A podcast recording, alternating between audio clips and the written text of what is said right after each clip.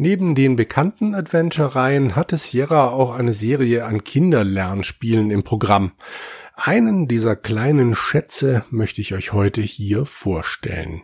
Und deshalb greife ich in dieser Folge aus dem großen Sierra-Katalog einen Titel raus, der in der Sierra Discovery Series aufgelegt wurde.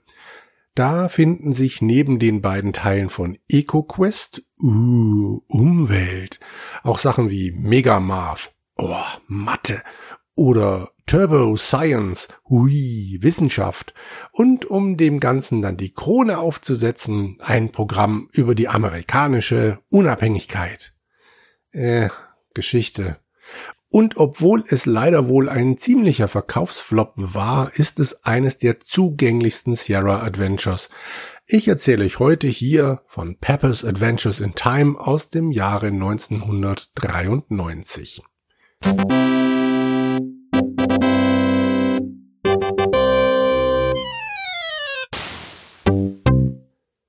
Bill Davis, der Creative Director von Sierra, lieferte die initiale Idee einer Adventure-Reihe rund um verdrehte bzw. veränderte Geschichte. Er selbst hatte aber keine Designererfahrungen, so dass dann im Laufe der Entwicklung Jane Jensen, Lorelei Shannon, Gano Hain und Josh Mandel in dieser Funktion aktiv waren. Jane Jensens bekannteste Reihe ist vermutlich die rund um den Schattenjäger Gabriel Knight, aber zu Beginn ihrer Karriere arbeitete sie zusammen mit Gano Hain an dem ersten EcoQuest Adventure. Lorelei Shannon hatte nach Pepper King's Quest VII, The Princeless Bride und Phantasmagoria A Puzzle of Flash designt. Und Josh Mandells Sierra-Einträge, die sind ja Stoff für mehrere Folgen von diesem Format hier. Jedenfalls haben diese vier Personen samt Bill Davis das Grundgerüst festgezurrt. Das Mädchen Pepper Pumpernickel und ihr Hund Lockjaw werden in die Vergangenheit geschleudert und müssen dort diversen Kuddelmuddel entwirren, den Peppers böser Onkel Fred angerichtet hat. Das natürlich auf klassische Sierra Art als Adventure aufgezogen. Das Spiel beginnt mit einem echt sehr schön gestalteten, verspielten Vorspann. Pepper läuft mit Lockjaw von rechts ins Bild und begrüßt die Nachbarschaft mit spannenden Informationen wie Good morning, Miss Gumflapper. Were you aware that Neil Grandstaff did the music for this game? Woraufhin prompt die Reaktion erfolgt. Musicians. Let me tell you a thing or two about musicians, young lady. Das alles in schön gestalteter Comic-Grafik und fluffig positiver Musik von besagtem Neil Grandstaff. Sprachausgabe gibt es leider im ganzen Spiel nicht. Kommunikation läuft hier wie auch später im Spiel dann über Sprechblasen ab. Die fügen sich aber auch ganz gut in den Comic-Stil ein, logisch. Die Grafiken dieser Nachbarschaft, die werden übrigens später im Spiel nicht recycelt, was den Vorspann für mich nur umso schöner macht.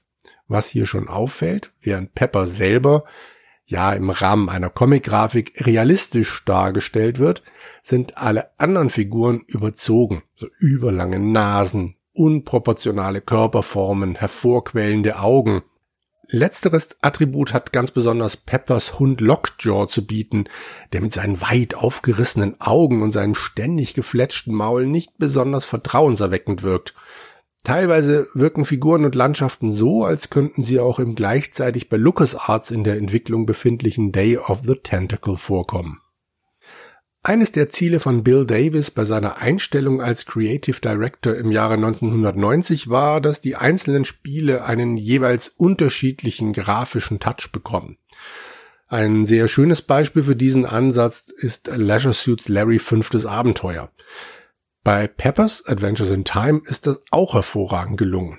Das ist auch schon in einem Artikel in der Werbezeitschrift Sierra Interaction vom Sommer 1992 gut erkennbar, in dem frühe Entwürfe der Figuren abgebildet sind.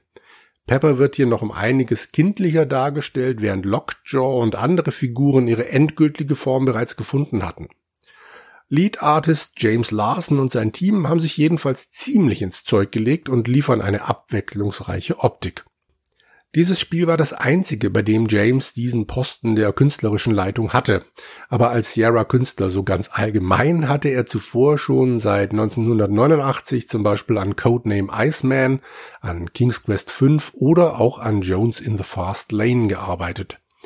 Später hat er dann an einigen Teilen der NASCAR-Reihe mitgewirkt, bis er sich 2010 mit dem Xbox Arcade-Titel Hydro Thunder Hurricane wahrscheinlich aus dem Geschäft zurückgezogen hat. Ich habe auf jeden Fall seine Spur danach verloren. Das eigentliche Spiel ist in sechs Akte aufgeteilt.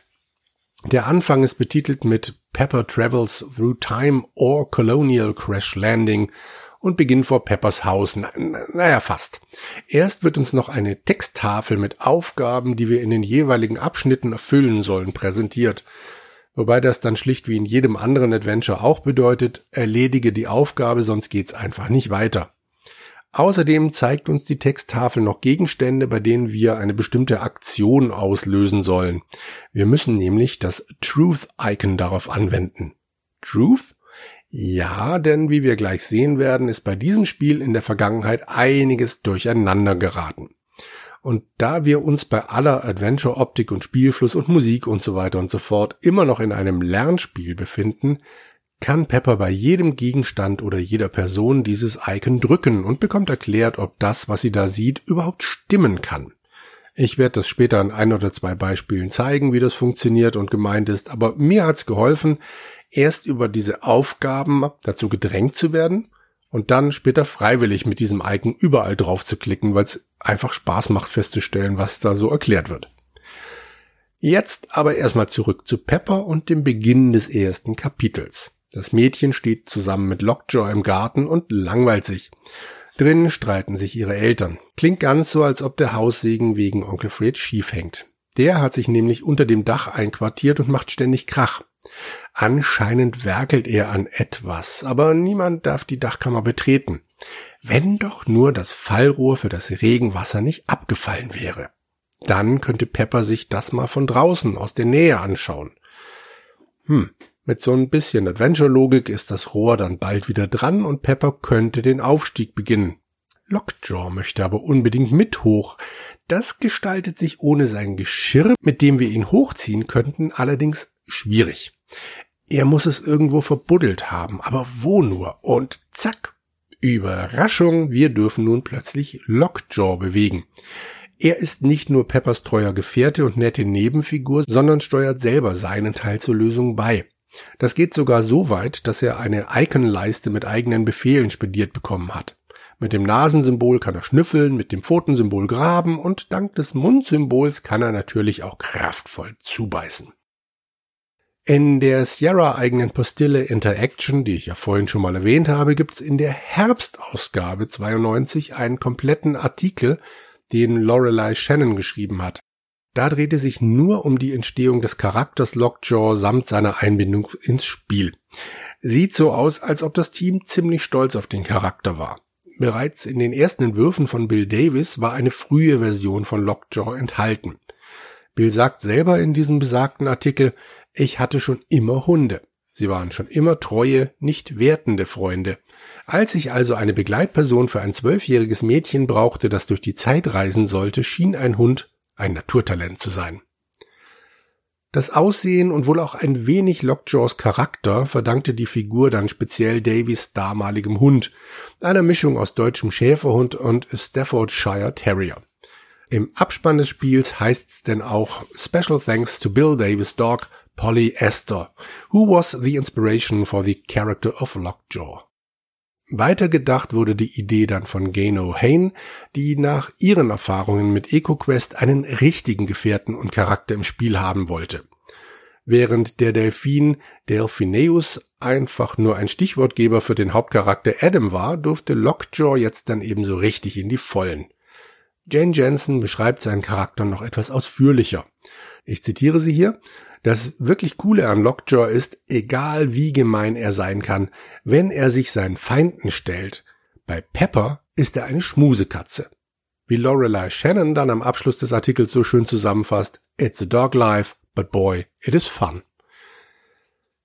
Gehen wir mal wieder zurück zum Spiel. Besagter Hund findet nach ein wenig Geschnüffel und Gebuddel jedenfalls sein Geschirr und Pepper kann endlich das Fallrohr hochklettern und durch das Dachfenster schauen. Drinnen führt Onkel Fred Selbstgespräche. Sieht so aus, als ob er eine Was wäre wenn Maschine gebaut hat und damit die Geschichte umschreiben will. Diese Maschine ist ein Meisterwerk der obskuren Baukunst. Eine in einem Toaster steckende, behandschuhte Hand dreht an einer Kurbel, bewegt damit dann zwei auf Latten gesteckte Schuhe, die wiederum einen Globus drehen. Dazu noch ein Blasebalg und eine von diesen schönen Scheiben, die beim schnellen Drehen hübsche Muster machen. Ganz einfach eigentlich, man muss nur draufkommen. Seinem Gemurmel nach hat Fred ganz große Ziele. Ach, was, wenn ich der Herr des Universums wäre? Auch hier, das klingt doch so ein bisschen nach Day of the Tentacle. Erst einmal beginnt er aber mit der amerikanischen Revolution. Er möchte dank des Zeitgeistes von 1968 Benjamin Franklin, na ihr wisst schon, der Typ mit dem Drachen und dem Blitz, zu einem schlaffen, entspannten Typen umstricken. Ein solch entspannter Franklin würde seine Landsleute eher in den Müßiggang als in die Unabhängigkeit führen. Ja, gesagt, getan. Onkel Fred speist den Hippiegeist in Benjamin und Pepper sowie Lockjaw müssen nun durch Freds Maschine in die Vergangenheit reisen, um die Geschichte wieder zu reparieren. Der ursprüngliche Arbeitstitel für Peppers Abenteuer lautete Twisty History. Ein Titel, der auch sehr lange in Vorabartikeln und sogar im Promomaterial noch verwendet wurde.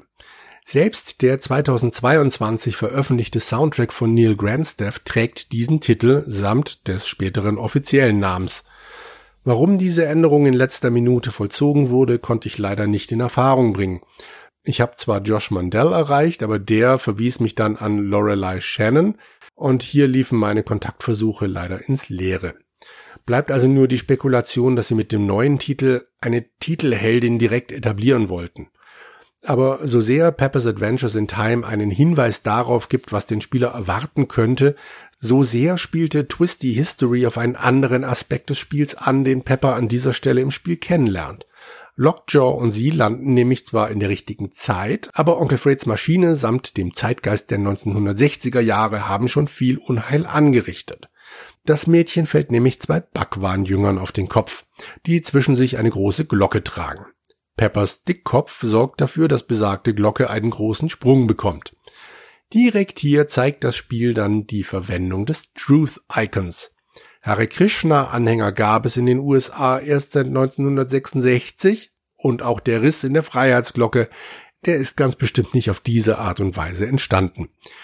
Sieht also ganz so aus, als hätte Onkel Freds Maschine ihr teuflisches Werk schon getan. Direkt in dieser ersten Szenerie darbt auch ein Gefangener an einem Pranger, der sich als Pur Richard vorstellt. Kenner der amerikanischen Kolonialgeschichte wissen bestimmt, dass es sich hierbei um eine von Benjamin Franklin frei erfundene Figur handelt, in deren Namen ein jährlich erscheinender Almanach herausgegeben wurde.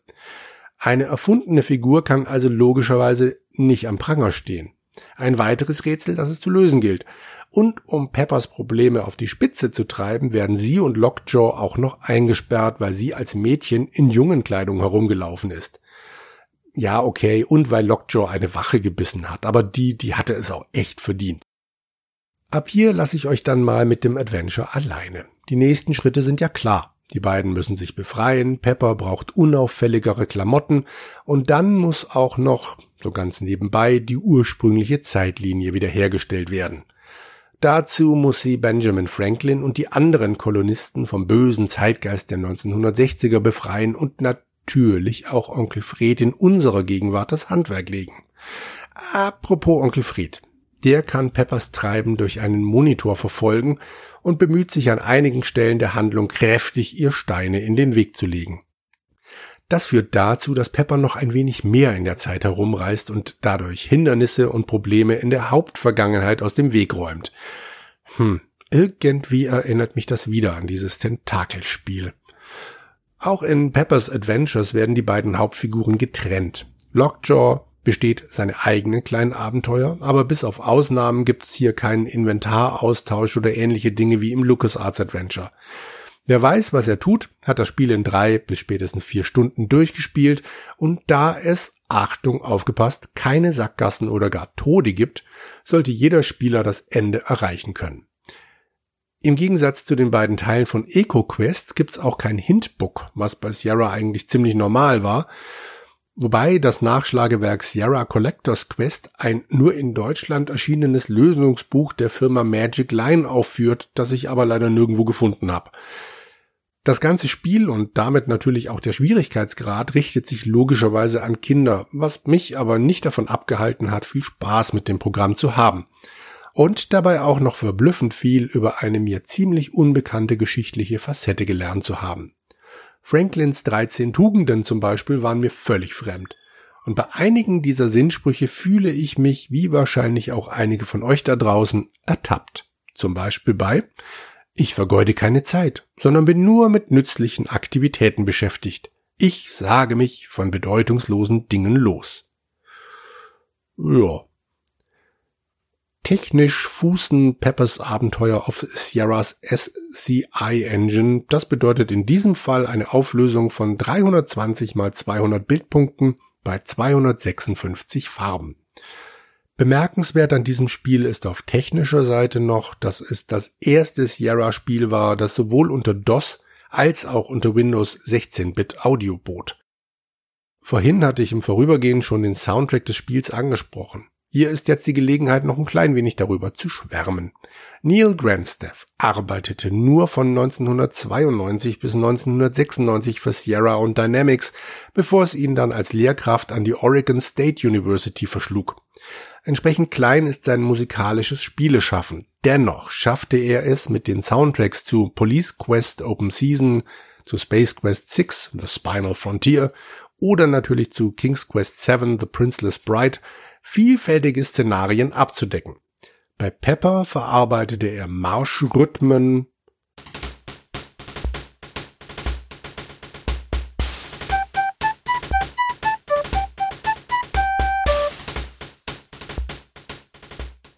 indische Klänge,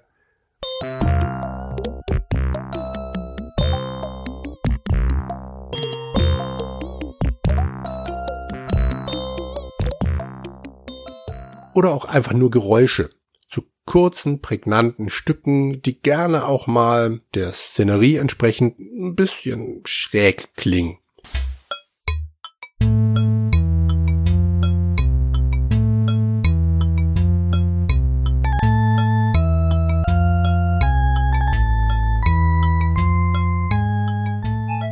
Auf der Seite The Sierra Chest könnt ihr in die 75 Tracks reinhören, die teilweise auch nur ein paar Sekunden lang sind.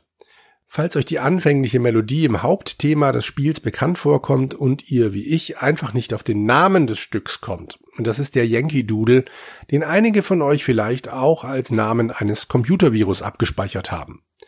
Besagtes Stück teilt übrigens eine Besonderheit mit der Kölner Heinzelmännchensage ursprünglich geschrieben, um die US-Amerikaner respektive die Kölner zu beleidigen, übernahmen die dann das Werk einfach und machten es sich zu eigen.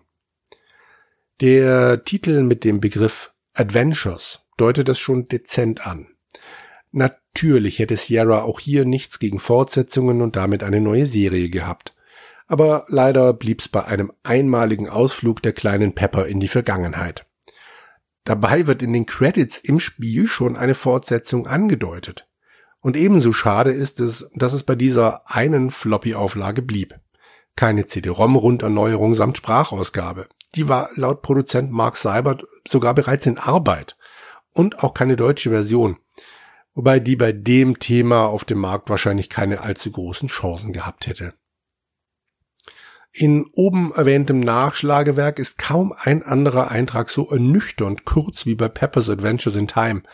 Neben den USA, Großbritannien und Australien wurde gerade einmal Taiwan mit einer Veröffentlichung beglückt. Das taiwanesische Handbuch habe ich mir leider nicht anschauen können, aber die amerikanische Box, die bietet ein sehr gelungenes Handbuch, in dem neben der Mechanik und technischen Anmerkungen auch eine Biografie Benjamin Franklins, die bereits erwähnten 13 Tugenden und einige Erfindungen des gelehrten Mannes abgedruckt sind. Und klar, dass dieses Handbuch an einer Stelle auch als Kopierschutz dient. Zusätzlich gab es noch eine Postkarte mit einem kleinen Wissenstest. Wer fünf Fragen aus dem Spiel beantworten konnte, konnte eine Siegerurkunde zu Peppers Abenteuer anfordern. Ein frühes, analoges Achievement quasi. Ja, das war's eigentlich schon. Bleibt zum Abschluss nur noch ein Zitat der PC Joker 893. Das Spiel sei, ich zitiere, eine abenteuerlich schräge Bildungsreise für alle Altersstufen. Ja, so kurz hätte ich mich eigentlich auch fassen können.